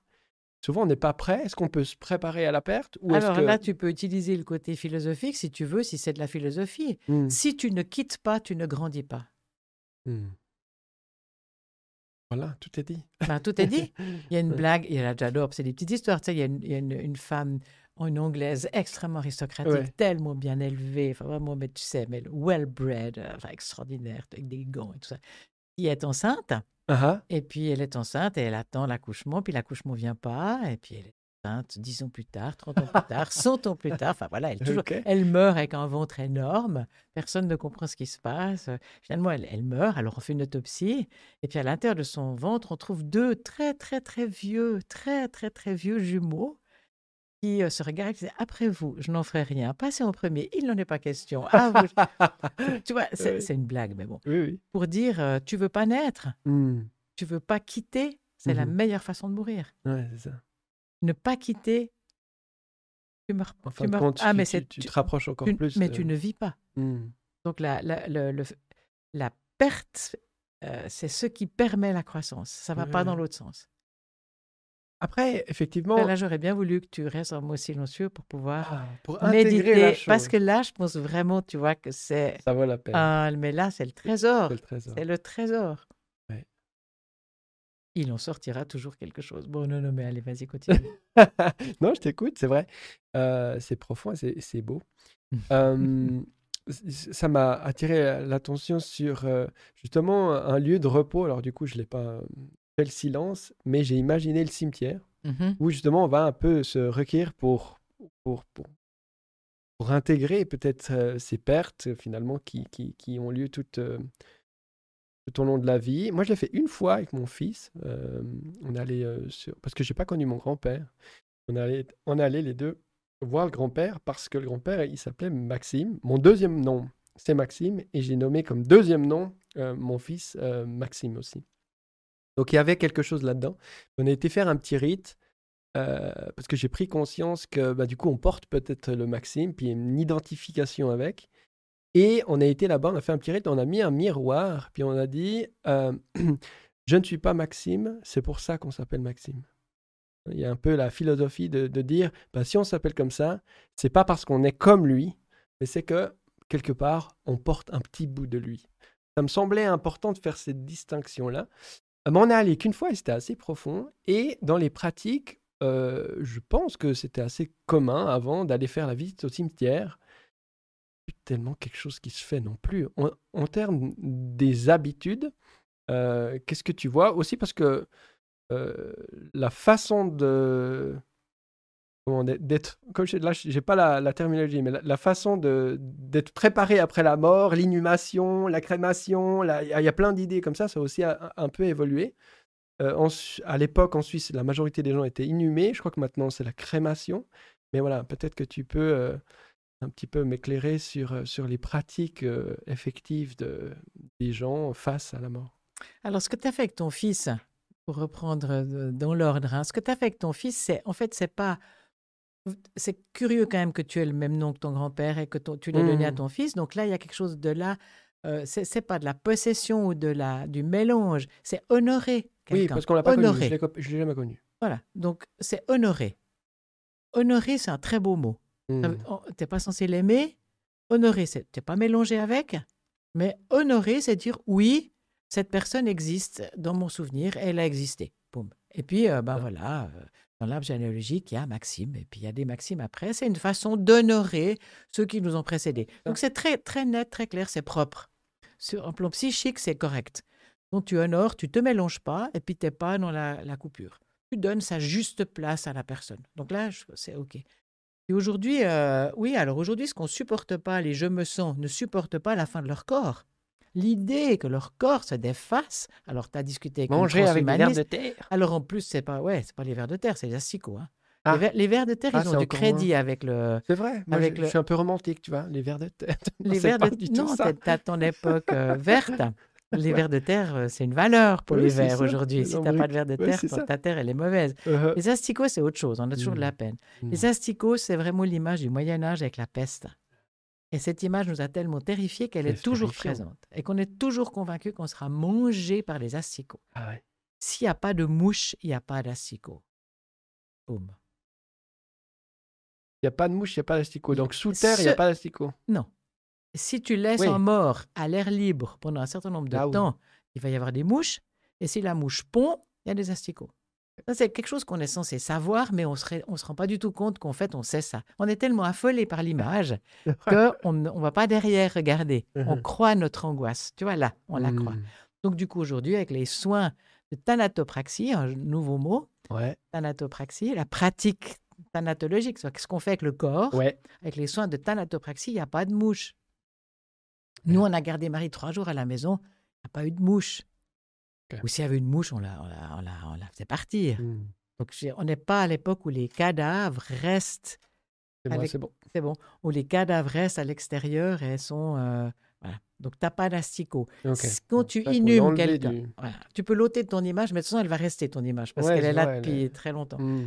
Et puis, du coup, quand tu mets encore dans la terre, certaines terres font que très rapidement la, décomposition se fait, mais elle se fait à cause d'amibes, de, de- petites particules, de bactéries qui sont dans ton corps. C'est pas, c'est pas glauque. Quand tu vas rouvrir un cercueil, tu vois des momies, tu vois des gens avec la peau qui reste, qui est, qui est un peu plus fine ou plus euh, parcheminée, et puis tout ce qui est liquide, etc., est parti. Même après pas- 50 ans, il n'y a plus que les. alors après, ça dépend. Ça, c'est tout le problème des terres dans les cimetières. Tu as Mm. des terres marneuses qui Ah ne, où les morts ne se décomposent pas. Ah. Et c'est des gros problèmes. Donc, tu- ils doivent mettre, ils doivent mettre des, des- des activateurs de compost, si tu veux. Parce que, parce que les morts, ils ne se défont pas. Tu les ressors 50 ans après, ils sont impecs. Ah ouais, Ben oui. d'accord. Donc ça, c'est des choses... euh, voilà. Le, le- le changement du corps, l'évolution du corps, elle se fait progressivement Hmm. Dans, l'inhumation, très lentement ou plus rapidement, suivant la, la- la- la- la qualité de la terre. Bon. Mais pourquoi les chrétiens, ils, ils avaient plutôt tendance à choisir l'inhumation? Alors, c'est pas les chrétiens, c'est l'islam aussi, le Ah. judaïsme aussi, c'est les gens du livre. Les gens du Les gens livre, du livre. parce que dans notre culture de base, dans l'histoire de, de la Genèse, ce qu'on disait avant, hein, c'est le Dieu qui crée le corps. Le corps et la créature est créée par le Dieu. Mm. Tu vas pas défaire ce que le Dieu a fait. Dans le bouddhisme, le corps, c'est un agrégat ponctuel et momentané d'atomes. Il se Mhm. défait, tu le crames, tu le, tu le, tu le donnes à manger au vautour, on s'en fout, il n'a pas d'importance, le corps. Ah. Tandis que dans la culture du livre, sur un plan symbolique, alors tous les rites vont être issus de ça, le corps est considéré comme sacré. Hmm. Donc si tu cr- crématises un corps, tu t'appelles Hitler. Donc ce qui a tellement scandalisé les juifs, et encore à l'heure actuelle, c'est que les corps des juifs ont été cramés. Mais ça, tu peux pas faire ça. Tu vois tu peux- À l'époque, tu peux pas faire ça, mais maintenant, la majorité des gens, ils se Alors crament. Enfin, ils maintenant, décident, alors euh, maintenant euh, la crémation, le terme. Se- alors elle est devenue, elle est devenue, Crème. elle est devenue Ils crématisée. C'est pour éviter l'incinération. Ça, c'est les Français qui disent, mais vous dites incinérer, mais c'est les ordures qu'on incinère. ouais. Ouais, Donc du coup, par rapport aux enfants, tu emploies un mot spécial pour ça. Beaucoup plus pratique. Pratique, non, c'est bon. C'est beaucoup plus pratique avec tes enfants. Tu dis à tes enfants euh, brûler, il va être affolé. Ouais. Donc tu dis crématiser, c'est pas ce que c'est. Donc du coup, le mot, il existe pour ça. Crématiser, c'est ce qu'on fait avec les morts. hein. Ouais, ça, c'est ça, c'est tout le- une partie de mon travail. De comment tu dis les vrais mots aux Ouais. enfants pour pas amalgamer des choses Oui. qui vont les choquer, mais au dernier degré. Donc la crémation, processus de crématiser quelqu'un, il est venu depuis les protestants. Mes parents, j'ai toujours vu, un, mais j'ai aussi des parents très protestants, j'ai toujours vu un petit, petit, petit, petit ouvrage qui s'appelait La flamme. La flamme. Puis moi, j'ai cru que c'était une- un truc biblique, la flamme. Ouais, ça, Je croyais que ça c'était- bougie. Genre. Moi, je croyais, ouais, je croyais que c'était la foi. Je sais pas quoi. En fait, Ouais. c'était une société crématiste euh, qui est venue, enfin voilà, qui est de 1850, où tout à coup, les, les, les gens, euh, c'était l'époque hygiéniste en France, il a fallu réfléchir à comment faire avec les morts parce que les microbes peuvent venir des morts. Donc, du coup, on a une espèce de géographie et d'architecture des cimetières. C'est là qu'on a sorti les cimetières des villes. Donc, en 1870, je crois à peu près, par exemple, le cimetière du Père-Lachaise, Ah, c'est tout nouveau. Avant, ils étaient à côté, des... ils étaient à côté de Notre-Dame. Oh. Avant, même au tout début, les cimetières, c'était dans les églises. Là, tu- Les dalles, les églises, c'était un cimetière au début, mais ça, personne ne sait ça. Waouh. Oui, et puis Ouais. alors, tu avais les morts qui étaient dans les dalles, puis les dalles se soulevaient, ça puait, c'était épouvantable. Mais non. Mais oui, et puis petit à petit, ben, on les a mis à côté des, ég- des églises, parce que c'était un territoire sacré. Puis après, on après tu étais obligé, quand il y avait des grandes maladies, tu étais obligé de déterrer les squelettes pour pouvoir mettre les nouveaux. Donc, il y avait... Non, mais c'est extraordinaire, ça. Il y avait des espèces Wow. de balcons où tu pondais les squelettes qu'on avait ôtés jusqu'à ce qu'ils se décharnent complètement pour pouvoir mettre les nouveaux. Alors, il y avait pestilence et tout ça. On a découvert les microbes. Donc, du coup, exit les cimetières qui sont sortis dans les campagnes. Mhm. Et Et- puis, pour avoir plus de place, on a commencé à les crématiser. Mais ça, ça a déjà une conséquence. Ah, enfin, je... quand tu dis. on- Du coup, avant, on les voyait tous les jours parce qu'ils étaient à proximité. Tout d'un coup, on les a mis de côté. Ouais. Est-ce que ça n'a pas été déjà là une- un changement majeur qui a fait que la mort est moins présente? Puis Alors, a le premier, ouais, ça. a été le premier, enfin, le premier, ça dépend comment, mais ça a été le, le premier éloignement. Mais au moins, ils étaient ensemble et on y allait. Donc, premier Ouais. éloignement des morts. Et puis, les sociétés crématistes, on a imaginé que la flamme était purificatrice. Et puis on a commencé à crématiser euh, et créer des fours crématoires. Et puis les fours crématoires, bah, ça s'appelle comme ça. Hein. Ouais, les fours crématoires, après il y a. Hitler, etc. Mais les fours crématoires, ils ont commencé en France. Et puis alors, les protestants se sont grouillés de prendre ça parce que le protestantisme est- euh, s'est constitué contre le catholicisme et la façon de faire du catholicisme avec les morts. Et le protestantisme, c'est vraiment une culture du déni du corps et du déni des morts. Le déni du corps plus le déni des morts, ça fait euh, le lit de la crémation. Et au début, en Suisse, par exemple, les, les- Neuchâtel avait un, avait un, un four, euh, Lausanne en avait un, mais il n'y en avait pas, et Genève, mais pas dans les cantons catholiques. Et les Mmh. cantons catholiques, ils allaient tous à Neuchâtel euh, amener leurs morts. Ben, c'est plus pratique.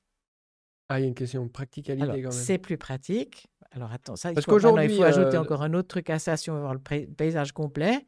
C'est plus pratique parce que comme ça, comme les familles maintenant sont éclatées, hein, les familles sont éclatées. C'est clair. Ah, ça, c'est un constat, ouais, c'est pas un scoop. hein. Non. Donc, qui décide de ce qu'on va faire avec le mort? L- Ben, la personne. Là. Mhm, Mais il faudrait qu'il le dise avant. Il l'a pas toujours fait.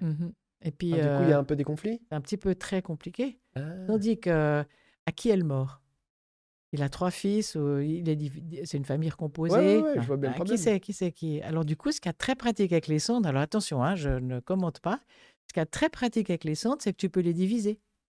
Il y a six, Ouais, il y a six enfants qui se détestent, euh, un etc. bras. Comme ça, Mm. chaque exactement. Tu pourrais pas donner une, tu pourrais pas partir avec la jambe.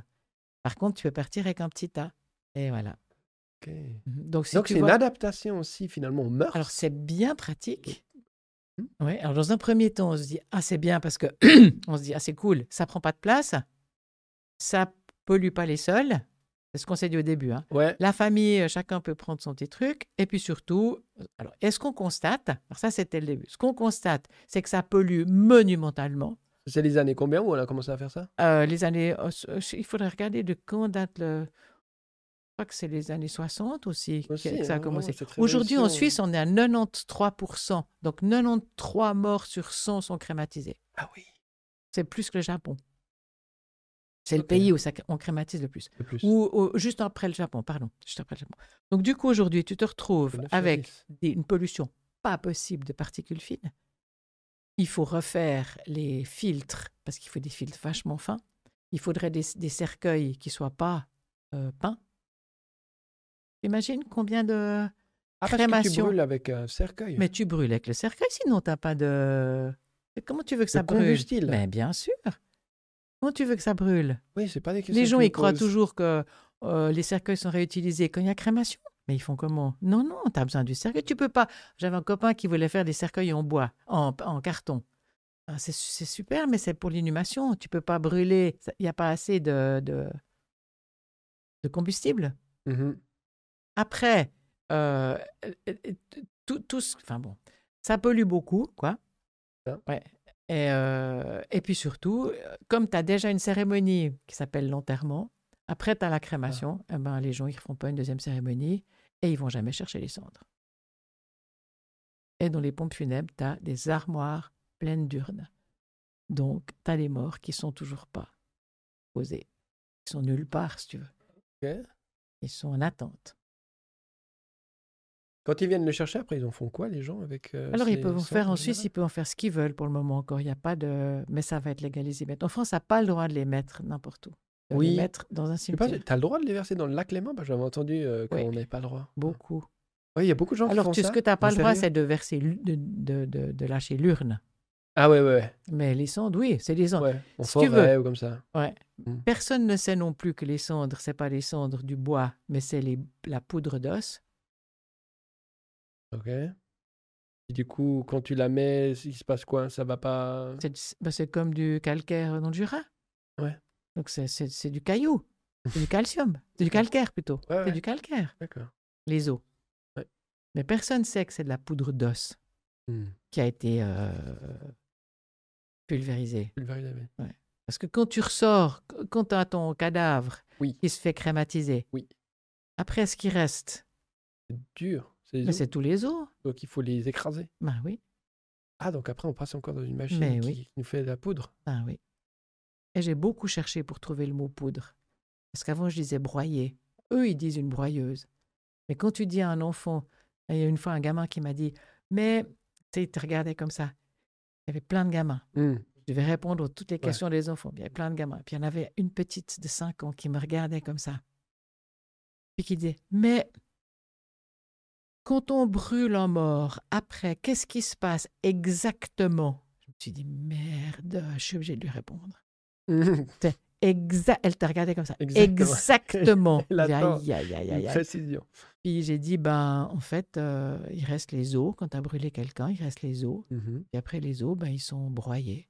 Puis elle a, elle a eu un choc. Et au moment où j'ai dit ça, je me suis dit, mais j'aurais jamais dû dire ça. Broyer, mais je savais, le mot. hein. broyer, parce que toi, Hmm. le mot Bah oui. broyer, il est. Puis en fait, c'était sa petite sœur qui s'était fait crématiser. Donc, c'est sa petite sœur qui a Ah, été broyée. broyée. Et euh, Donc tu dis réduire en poudre maintenant? Alors, après, j'ai réfléchi, justement, comment tu peux dire Hmm. sans, sans, Sans, sans choquer, euh, traumatisé. hmm. pulvériser la poudre Poudre, Hmm, c'est un joli mot. ouais. Puis c'est juste. C'est pas En un mot faux en plus, Ouais. c'est juste. C'est vraiment de la poudre. D'accord. Mais ils sont pulvérisés. Ouais, c'est une énorme Ouais, chaîne qui tourne très vite. Et maintenant, il y, a, il y a un peu des nouvelles euh, pratiques par rapport à ça. hein, Alors, où tu fais une espèce de. de, de, de, de- L'humusation. Ouais. Comment. Alors ça, c'est vrai. Ouais, ça. ouais, alors Ça, ça, m'étonne pas que ça fasse rêver les, les gens les- maintenant. Ça. maintenant, la vague verte est Ouais. fond pour le. Alors l'humusation, c'est une technique. euh, bah, c'est le compost. C'est ça C'est le compost. Mais ça veut dire que tu vas, tu poses ton défunt euh, sur un, un- tu le poses à même le sol. Donc Mais- tu, tu l'inhumes pas. Après crémation Non, Ah non non, non, non, non. Tu prends le corps, tu le poses sur une natte, je sais pas quoi, puis tu le recouvres de- de- d'une forme de compost particulier. Ok. De, de, de- ouais, je sais pas, ce que, je sais pas ce que- exactement le mélange qui est utilisé. Ouais. Et puis pendant, je crois, il faudra discuter avec la- notre partenaire qui est plus au point pour ça. Je crois que c'est en six mois ou trois mois, je me rappelle plus. Trois mois ou six mois, ça chauffe comme un compost. Et puis tout ce qui est chair, nerfs, etc., est, est défait. Et puis après, tu dois, il te quand même les ossements Mhm. que tu vas aussi alors, alors aller euh, pulvériser, si tu veux. Ok. Et puis après, Donc ça, tu les tout ça- et- et puis après tout ça, tu peux l'utiliser comme compost. Ok. Donc ça, ça, ça se fait euh, dans un lieu fermé ou privé et Ça après, se fait dehors, hein. ça, ça se fait dehors. Mais tu peux pas faire ça dans la forêt ou n'importe où. C'est une Alors, entreprise qui va faire ça. pas, c'est pas accepté en Suisse. La Belgique se bat, se bat, ils se battent comme des fous pour faire accepter ça en Belgique. Et puis Sarah, là, notre partenaire des pompes funèbres, euh, Sarah des pompes Mhm. funèbres du Léman, est en train de militer ici pour que ça soit accepté ici. Mais ça veut dire que tu dois avoir des endroits, sur les, les nouveaux cimetières ou les cimetières d'humusation, tu vas avoir des humusateurs patentés, Ouais. qui sont les, les gens qui font ça. Euh, ben, tu dois entretenir un peu ce tas de Mhm. compost, je pense. Et puis, euh, puis après, tu, ben, je sais pas, il y a tout un traitement dont, que tu n'as plus besoin de faire quand tu es, inhumé. Et puis alors après, tu remets à la famille. Et puis après, tu remets la famille le compost. Plutôt que les cendres, tu remets le compost. Et puis, euh, ça te fait du terreau. Donc, ça plaît beaucoup. C'est assez romantique, ouais. Ça, ça, ça revient Alors, c'est ou romantique au pas. sens euh, euh, euh, vague verte, ouais. Oui, vague verte. Ouais, il y a quelque chose de... Romantique, c'est peut-être pas le mot, mais c'est. euh, Ça garde un peu la, Ouais. la, la beauté. Ben, ça, te fait dire que tu- comme mort, tu es nourrissant. Ouais, Enfin, c'est c'est ça. c'est l'idée de l'arbre mort, Ouais. la souche. Et après, il y en a qui, vont proposer de mettre des graines dans, je suis sûr, dans le, Alors, dans ouais. le compost pour euh, avoir euh, Ouais. la nouvelle émergence de la de personne, avec le petit risque que tout l'aspect symbolique est plus du tout traité.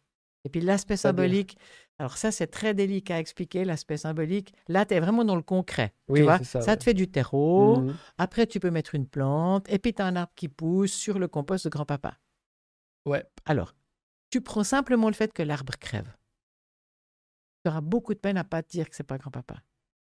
Donc, tu vois, le symbolique, c'est au fond tout le sens que tu donnes aux choses et tu peux pas t'empêcher de faire. Par exemple, le symbolique, quand tu enterres la dent, quand tu mets la dent de ton gamin sous son, son oreiller puis que tu mets une pièce de, de 2 francs ou de 50 centimes, par exemple, tu es dans le symbolique. Le rite est toujours symbolique. Mhm.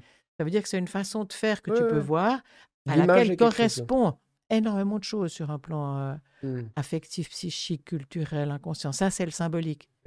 Donc, à, à complètement euh, anecdotiser, si tu veux, euh, le, le- le corps pour l'utiliser pour mettre tes, je sais pas, tes, tes poros, tu perds. Alors, il faudra créer des lieux de mémoire. Alors, si tu crées des lieux de mémoire où tu peux aller penser à ton grand-père, Mhm. alors ça, ça va.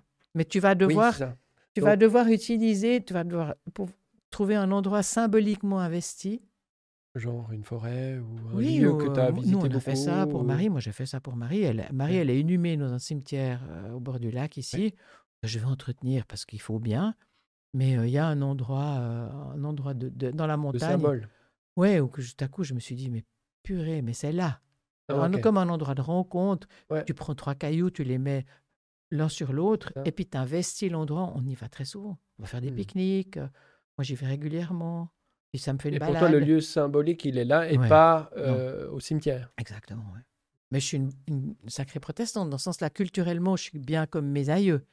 Pour moi, la mort, c'est rien. La mort du corps, c'est pas ça. Mhm. Donc, je vais pas investir. tu- Ouais, Alors, je vais, c'est propre, c'est correct, c'est entretenu, mais c'est pas, c'est pas plus investi que ça.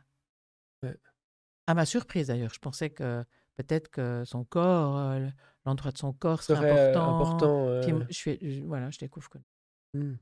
moins que ce petit endroit de, de- Mais tu vois, ce petit endroit qui est dans la montagne, personne ne peut me l'ôter. Pas. C'est- Chaque fois que j'y vais, mais j'ai même pas besoin d'y aller. Il existe cet endroit. Je sais, je vois, j'ai un malaise. Enfin, j'ai- je peux me connecter quand je veux à cet endroit. Hmm. Ouais, ça fait la différence. ouais. Et euh, la, ça, tu disais tout à l'heure, ça, ça- ce- ces deuils ont parfois, s'ils sont maltraités, des, des impacts qui font euh, éclater les familles ou, ou des, des choses euh, comme ça. Euh, Oui, alors ça peut, et c'est souvent le cas, parce qu'en fait, euh, quand quel... comment il faut dire ça? Euh, On peut supporter des dissensions dans les familles, parce que la famille, c'est forcément des lieux de dissension. On ouais, n'est si pas on n'est pas d'accord, forcément. ou bien qu'on n'a pas la même croyance, Oui, ou qu'on n'est pas. ça. En fait, qu'on n'a pas aimé pareillement par nos parents. En fait, le problème, il est là. On n'est pas quoi? On a, on est, aucun parent n'aime pareillement ses enfants. Ok. Donc, la rivalité entre tes frères et sœurs, elle, c'est un donné. De toute façon, là. Bah ouais. La rivalité dire, pour euh, euh, obtenir l'attention et mais l'amour oui, du parent, bah, tu regardes tes deux fils. euh, euh, je veux dire, ce qui est à la base des disputes, c'est euh, pourquoi tu, tu le punis pas alors que c'est lui qui a fait une connerie? Enfin, ce qu'il y a dessous, c'est vraiment, euh, euh, il est plus, euh, on fait, on fait plus attention à lui qu'à moi. Enfin, on est, on est tous à se comparer par rapport au regard de nos parents. Mhm. Ouais, c'est la compétition, Ouais. le, le sentiment de ne pas être aimé. Enfin, on a tous ça. Mhm. J'ai discuté avec ma petite fille l'autre jour qui me disait, tu sais, en fait, je l'ai raconté à personne, mais en fait, euh, mes parents, c'est pas mes parents. hein. Je dis non, bien sûr, tu as été trouvé quelque part, euh, et puis un jour, tes vrais parents vont venir. Ils n'ont rien à voir avec ces de connards qui tiennent lieu de parents. Non, mais ça, ma vieille, bien sûr. Puis elle était toute étonnée. Elle disait, ah ouais Puis en fait, c'est c'est la base du roman. Hein. Tous les contes de fées, c'est ça. Tout, on est tous adoptés. Euh, C'est pas nos vrais parents. C'est pour ça qu'ils nous traitent comme pas ça. possible. Ah Pas oui, possible, oui, tu oui, vois. Non, non, non, mais un jour, le carrosse s'arrêtera devant, sortira une femme splendide qui dira ma chérie. En fait, Et puis, euh, en fait, enfin, je retrouverai ma vraie maman. Donc, ça, Uh-huh. c'est, on a tous ces récits, ils font Ouais. partie de l'humain. C'est- C'est quelque chose qui est assez connu. Donc, du coup, quand euh, ma maman meurt, eh ben, tout à coup, apparaît, enfin, la mort, c'est comme une espèce d'énorme spot qui va éclairer sans plus aucune nuance la nature de mes relations avec mes frères et sœurs et avec ma mère. hmm. Tu prends ça un divorce, par exemple, ou une séparation. comment tu fais avec le tapis? comment tu, fais, comment tu fais avec le tapis? Comme ils se sont écharpés pour des petits, des, des petits objets, mais ridicules. Le tapis, Le c'est-à-dire? tapis, le fameux tapis. euh, Pourquoi c'est toi qui prends le tapis? Mais il est à moi ce tapis. Pourquoi il n'est pas à toi? On l'a acheté ensemble. Oui, mais c'est à Ah, moi. tu dis après. comme tu te- comme oui. tu te- ouais, moi, Tu t'écharpes, c'est des rideaux. Bon, alors, très bien. Donc tu t'écharpes sur des objets. Tu vois le symbolique, hein Hum. tu t'écharpes sur des... ol- C'est juste des rideaux. Non, c'est pas juste des rideaux. Alors quand tu as tout à coup la mort de quelqu'un, Hum. les fameuses histoires de la petite cuillère, mais qui va avoir la petite cuillère? Tu te rends bien compte que là, ce qui est à l'œuvre, c'est toutes les relations qui sont sous le sol euh, et qui apparaissent tout à coup brutalement. Et c'est très difficile de garder une cohésion familiale. C'est- Ça va de toute façon péter. Ça pète avant la mort, ou au jour, euh, par exemple, où tu t'occupes de tes vieux parents. Comment tu décides des funérailles ou après?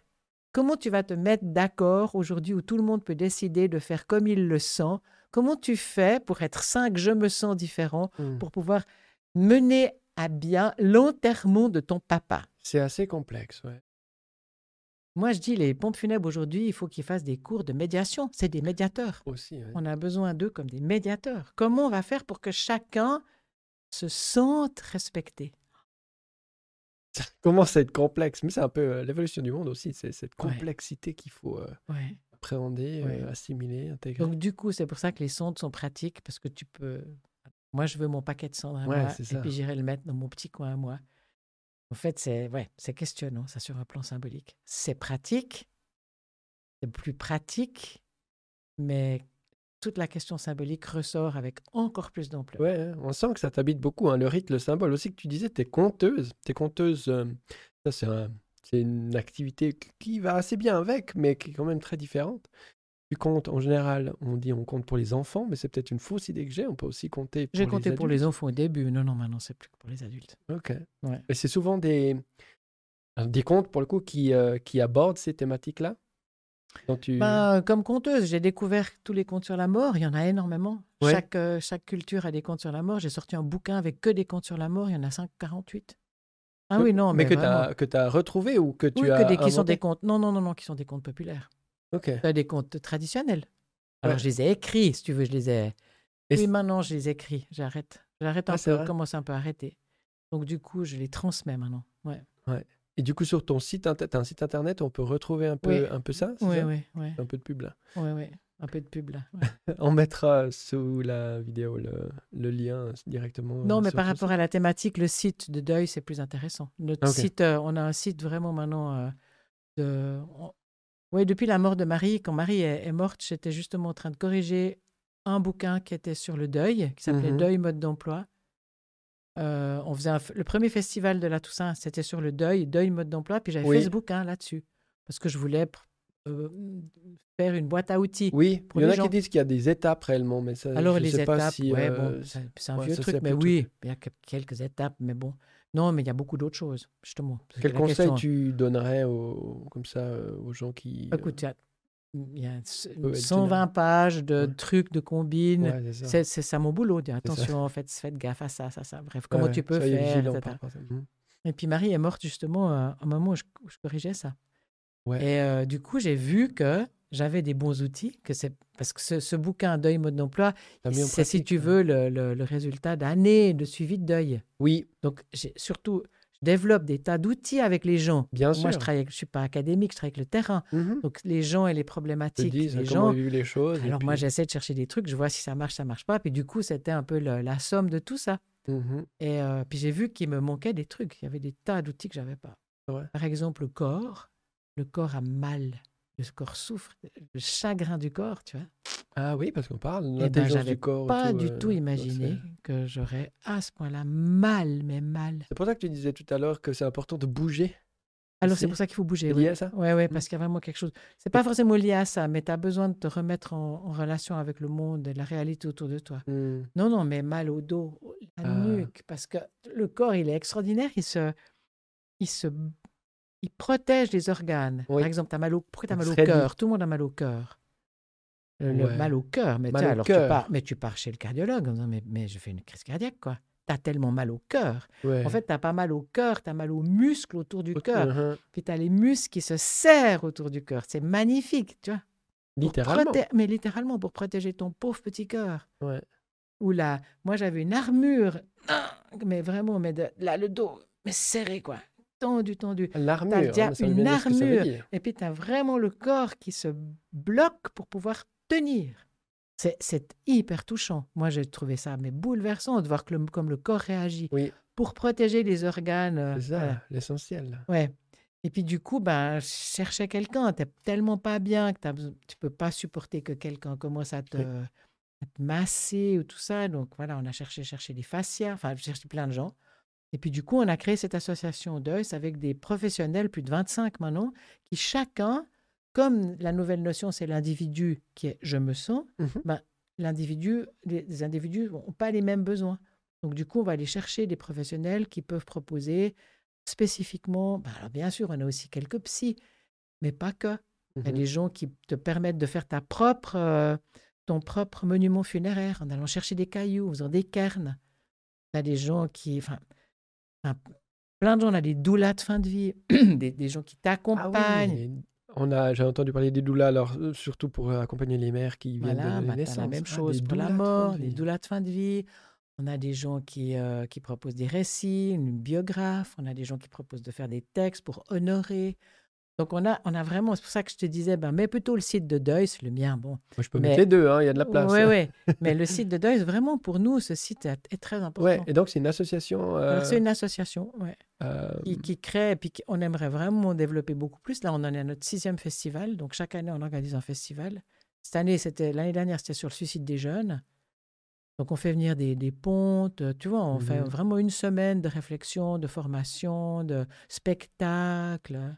Et puis l'année prochaine, ce sera justement. euh, non, cette année, on, on en avait tellement assez, donc on a décidé qu'on allait rigoler. Bien, Donc, euh, ça va être la mort, on se marre, et puis on va faire Ouais. plein de trucs un peu drôles.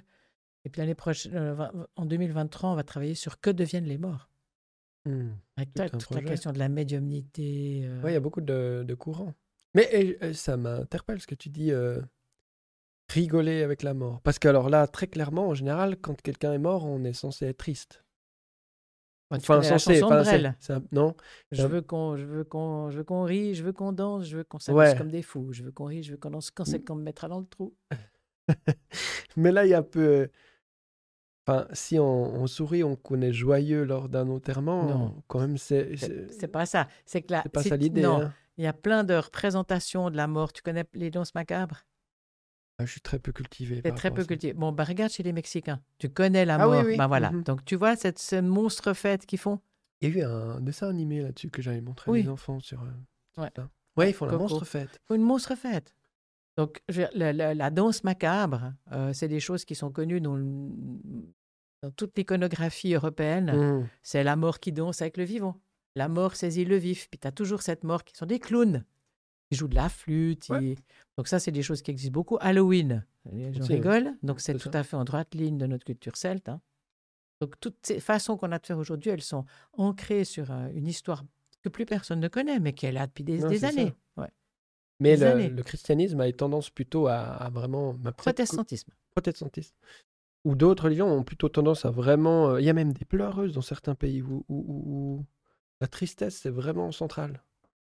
Alors tu vas avoir la manifestation de la tristesse, ouais. Tu payes les pleureuses, tu les payes. Hein. Les pays même. Ouais. Et les bonnes pleureuses coûtent cher.